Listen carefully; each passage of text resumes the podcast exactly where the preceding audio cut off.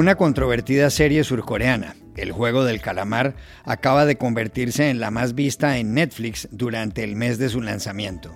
Más de 111 millones de veces han accedido a ella en esa plataforma desde el 17 de septiembre. ¿De qué se trata?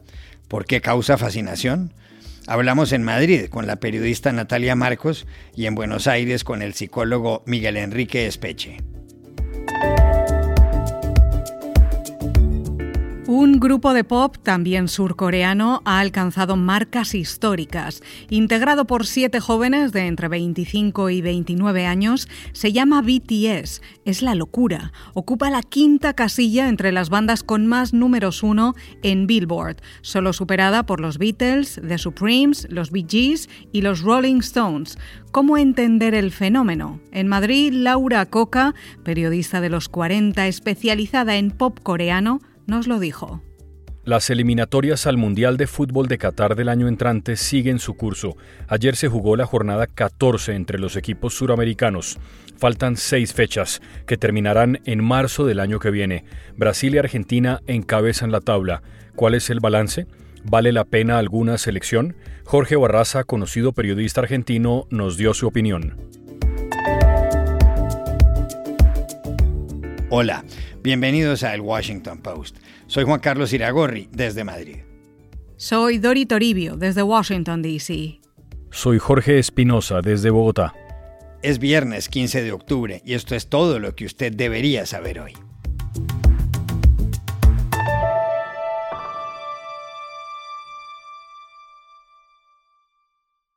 Una serie hecha en Corea del Sur acaba de convertirse en la más vista en Netflix durante su lanzamiento. Se llama El Juego del Calamar, Squid Game en inglés, y en sus primeros 28 días la han visto más de 111 millones de veces, algo sin precedentes. El juego del calamar se estrenó el 17 de septiembre y la medición del número de veces que ha sido vista se hizo el miércoles pasado. Conviene señalar que si alguien ve más de dos minutos de un capítulo, Netflix considera a esa persona como si lo hubiera visto todo. La serie El juego del calamar forma parte del actual boom de producciones surcoreanas. Netflix, que en 2020 tuvo ingresos por 25 mil millones de dólares, lo tiene claro. El año pasado la compañía invirtió en Corea del Sur 500 millones. Parte de ese boom surgió en 2020 con Parásitos, primer filme en un idioma distinto al inglés que recibe el Oscar a la mejor película. Espinosa, usted que sigue de cerca las series, ya se vio todo el juego del calamar. ¿De qué se trata? La serie cuenta la vida caótica de un hombre divorciado que ve poco a su hija, que no tiene un peso, y lo que consigue, generalmente robándoselo a su mamá con la que vive, lo pierde apostando a los caballos. Además, debe a unos bandoleros peligrosos. No tiene trabajo. O consigue la plata o lo matan. Un día le proponen entrar a un juego en el que puede ganar dinero si acepta. Y sí, acepta. Lo recoge un hombre enmascarado en una van, ve que hay otros jugadores, pierde la conciencia. Cuando despierta, está en un lugar desconocido, con otros 455 participantes, vestidos iguales e identificados con números. Los guardias están armados. Les dicen, quien gane los seis juegos será premiado con una enorme suma, aproximadamente 38 millones de dólares. Pronto descubrirán que perder significa morir. Hay sangre, mucha sangre, y muerte, desolación, codicia, envidia y lujuria. Tiene nueve episodios, casi todos de menos de una hora. Fue escrita y dirigida por el cineasta Juan Dong-hyuk, quien la describió así. Es una fábula sobre la brutal competencia del capitalismo moderno. Para quienes no la han visto, el juego del calamar, cuyos actores hablan en coreano, suena así. Un personaje dice, si cruzan la línea en cinco minutos sin ser atrapados, pasan esta ronda. Otro añade, ¿es el juego que jugábamos cuando éramos niños?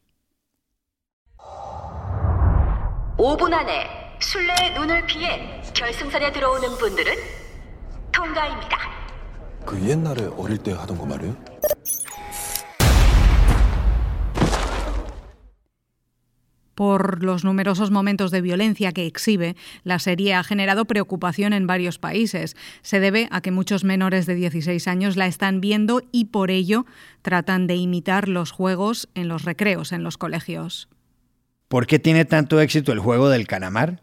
Se lo preguntamos en Madrid a Natalia Marcos, autora de Quinta Temporada, un blog sobre series.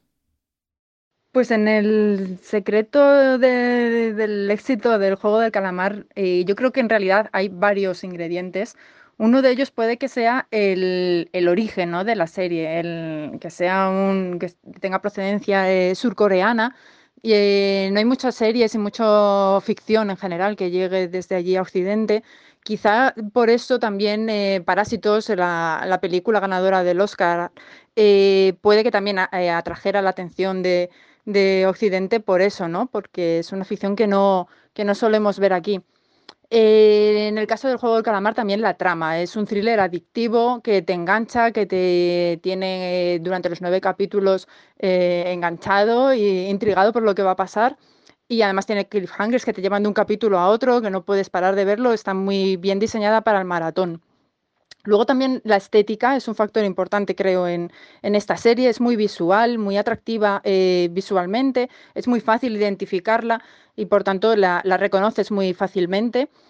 Y también ha sido una serie que ha funcionado sobre todo por eh, las recomendaciones, no por el boca a boca. Ha sido una serie que te ha llegado como un fenómeno espontáneo, que te ha llegado porque la has oído, porque te la han recomendado, has visto hablar de, eh, has oído hablar de ella.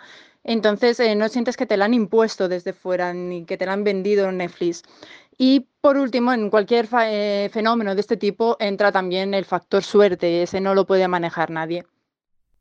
El diario La Nación de Buenos Aires también se ha referido a la serie.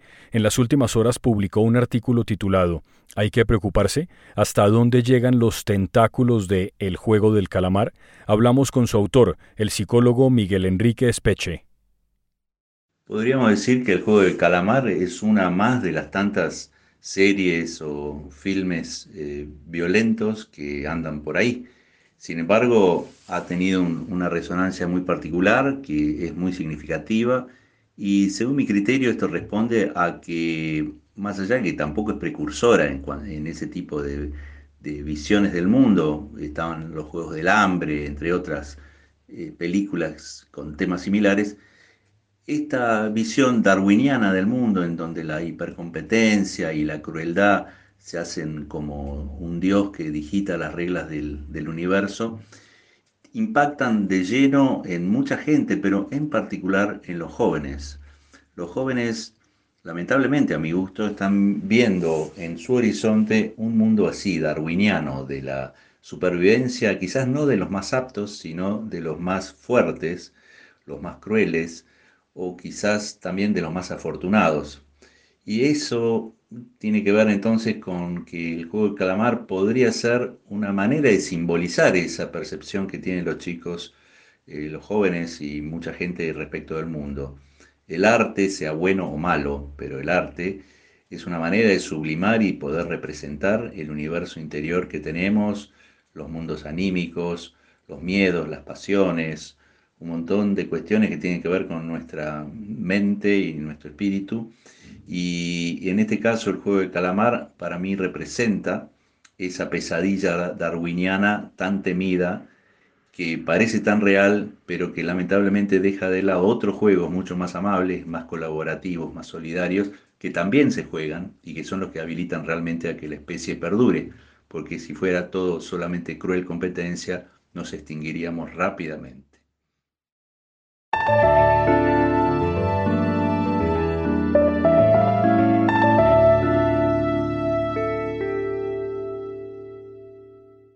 No solo las series de Netflix son un fenómeno de Corea del Sur a escala mundial. En el pop, un grupo de ese país ya legendario bate todos los récords. Se llama BTS y sus siete integrantes tienen edades comprendidas entre los 25 y los 29 años.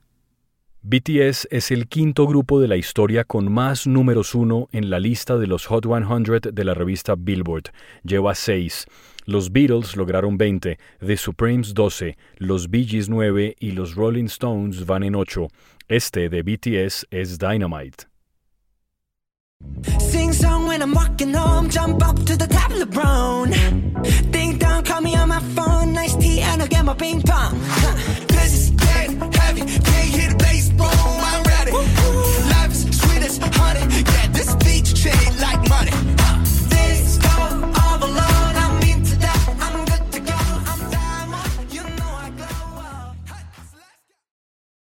Los logros y las estadísticas de BTS son asombrosos. El video de Dynamite ha sido visto en YouTube 1.267 millones de veces. Este año, la banda se convirtió en el primer grupo coreano en unos Grammy, y en 2020, según Forbes, ganó más de 50 millones de dólares. No solo eso, Juan Carlos. El pasado 20 de septiembre, los miembros de BTS pronunciaron un discurso en el marco de la Asamblea General de las Naciones Unidas ante el secretario general, Antonio Guterres. Pidieron luchar contra la pobreza extrema y conservar el planeta. BTS toca esencialmente lo que se conoce como K-pop, que significa pop coreano. Sus integrantes, todos de Seúl, son J-Hope, V, Suga, Jungkook, Jin, RM y Jimin no se conocían antes de la formación del grupo hace 11 años. El nombre BTS es la reducción de Bangtan Sonyeodan, algo así como chicos a prueba de balas.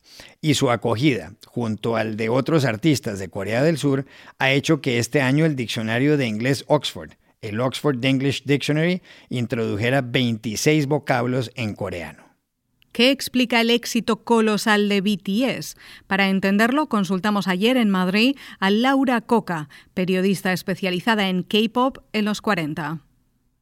Pues el éxito de BTS se entiende por numerosas razones y la primera de ellas está relacionada con la gran diversidad de estilos musicales que reúnen.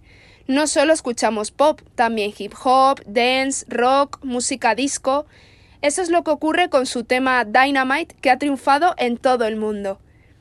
Además, muchas de sus canciones también están en inglés, lo que ayuda a acercar a ese público anglosajón.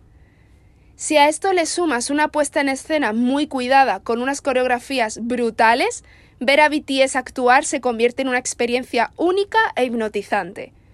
Además, sus letras están cargadas de significados muy emotivos, y es que no solo hablan del amor, sino también de su preocupación por las futuras generaciones les animan a los jóvenes a no sentirse solos y encuentran en ellos un apoyo muy importante. Y precisamente sus seguidores se han convertido en uno de los elementos claves de su estrategia de marketing, y es que su agencia sabía que una de las formas que iban a ayudarles a diferenciarles del resto de grupos de K-Pop era mantenerse muy cerca de sus fans a través de las redes sociales. Eh, pues simples mensajes, simples fotos y simples vídeos que han compartido en redes han atrapado a millones de seguidores por completo. Y yo creo que todos estos elementos definen el éxito de BTS.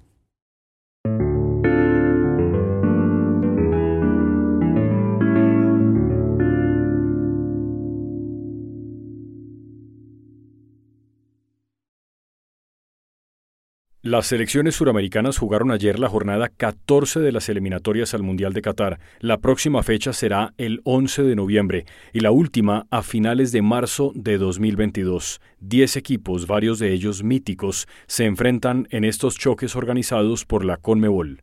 En la tabla de posiciones, Brasil está en la primera casilla, escoltado por Argentina. ¿Vale realmente la pena alguno? ¿Y los demás equipos? Uruguay, Ecuador, Colombia. Para saberlo, llamamos anoche, tarde, a Buenos Aires, a Jorge Barraza, reconocido periodista argentino. El fútbol sudamericano no tiene mucho de qué ufanarse en estos últimos años. Está lejos en los mundiales, del protagonismo que supo tener y esta eliminatoria actual tampoco lo, lo enorgullece, tampoco le da una gran satisfacción ni mucha ilusión. Eh, solo hay dos equipos que están dando la talla, que son Brasil y Argentina. Brasil incluso con, eh, con muchas críticas, ¿no? Como lo acaba de decir su, su capitán Thiago Silva, estamos recibiendo muchas críticas por nuestro juego. Un equipo que ha jugado 10 partidos, ha ganado 9 y empató 1 y sin embargo recibe muchísimas críticas. El juego de Tite es un juego muy, muy útil, muy práctico, muy utilitario, pero, pero no, tiene, no tiene mucha belleza, ¿verdad? Y luego está Argentina, con algunos puntos menos, pero jugando un fútbol muy bonito, ha logrado una, eh, una progresión, eh, una evolución como equipo y, ha logrado una cierta armonía que verdaderamente eh, gusta, gusta en, su gente.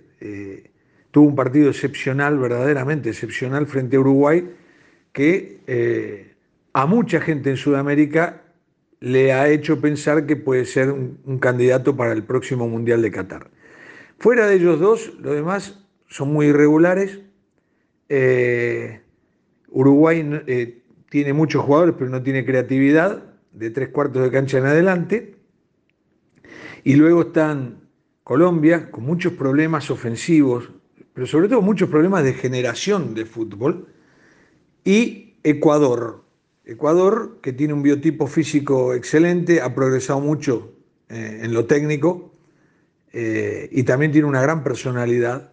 Y, bueno, se perfilan eh, los cinco como los cinco clasificados del lote sudamericano. El resto está lejos, está lejos en puntos y está lejos en, en calidad de juego.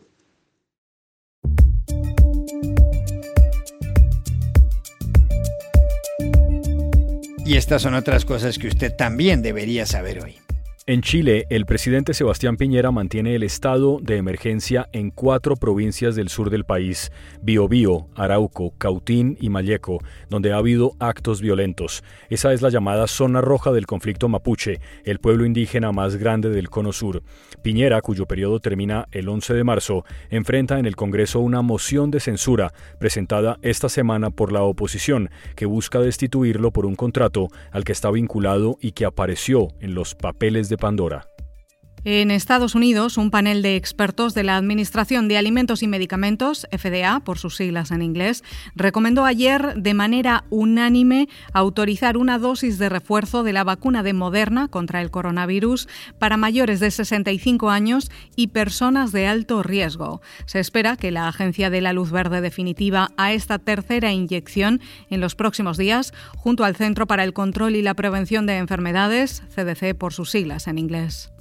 El famoso cuadro de Bansky, Love is in the Bean, El amor está en la papelera, fue subastado ayer en Sotheby's de Londres por 25,4 millones de dólares, el triple de lo que se esperaba. Se trata de la misma obra, una niña soltando un globo rojo en forma de corazón que se autodestruyó hace tres años durante la primera subasta. Entonces se llamaba Girl with Balloon, niña con globo, y en cuanto sonó el martillo adjudicándola a su comprador, el lienzo fue parcialmente destrozado por una trituradora escondida en el marco. Y aquí termina el episodio de hoy de El Washington Post, El Guapo. En la producción estuvo John F. Burnett. Por favor, cuídense mucho. Y pueden suscribirse a nuestro podcast en nuestro sitio web, elwashingtonpost.com, seguirnos en nuestra cuenta de Twitter, arroba el post, y también nos encontrarán en Facebook, buscando el Post Podcast. Chao, hasta la próxima.